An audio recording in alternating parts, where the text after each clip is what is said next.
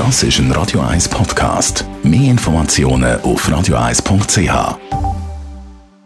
In Vino Veritas mit dem Radio 1 wie expert Carsten Fuß. Carsten Fuß, das Jahr 2017, das ist abgeschlossen. Was hat es da nachträglich eigentlich für Fehlgriff gegeben? Gibt es eigentlich bei mir wie Experten? unglaublich viel Fehlgriff. Es gibt ja so die Sachen, wo man unbedingt mal ausprobieren und hinterher sagt man sich dann, ja, ich, vielleicht hätte ich lieber bei dem alte äh, bestehende sollen bleiben.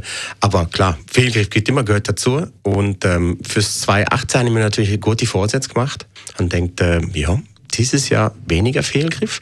Aber ich weiß jetzt schon, dass es mir nicht gelingen wird. Auch da wird es wieder die totale Desaster geben. Also Desaster auch äh, dank dem Kopf am Tag danach, oder was?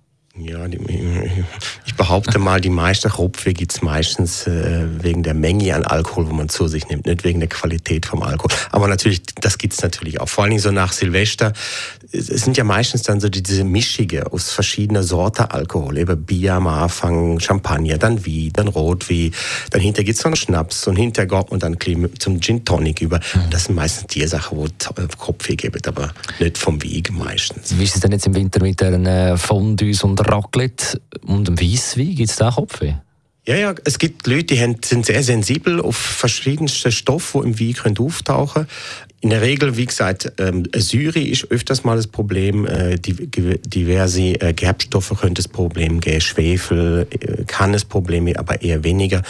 Histamine sind eigentlich so das Hauptproblem beim Wehe. Also wenn man anfällig ist auf Histamin, dann hat man aber auch andere Stoffe, andere Lebensmittel nicht so, findet man nicht so lässig, wie zum Beispiel Wurst oder gewisse Käse. Ist man auch empfindlich auf da.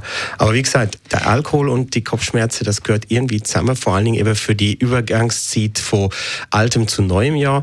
Und dann kommen eben diese ganzen Vorsätze, wo wir vorhin mhm. drüber geredet haben. Und meine Vorsätze für das Jahr ist, äh, ein bisschen weniger trinken, vielleicht ein bisschen besser dafür. Heißt das jetzt dann auch vielleicht ein bisschen mehr Geld investieren?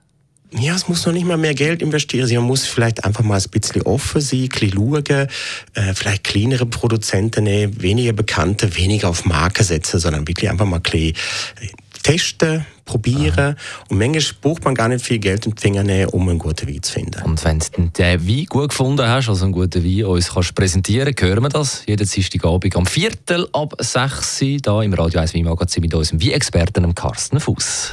In Vino Veritas mit dem Radio 1 Wein-Expert Carsten Fuß.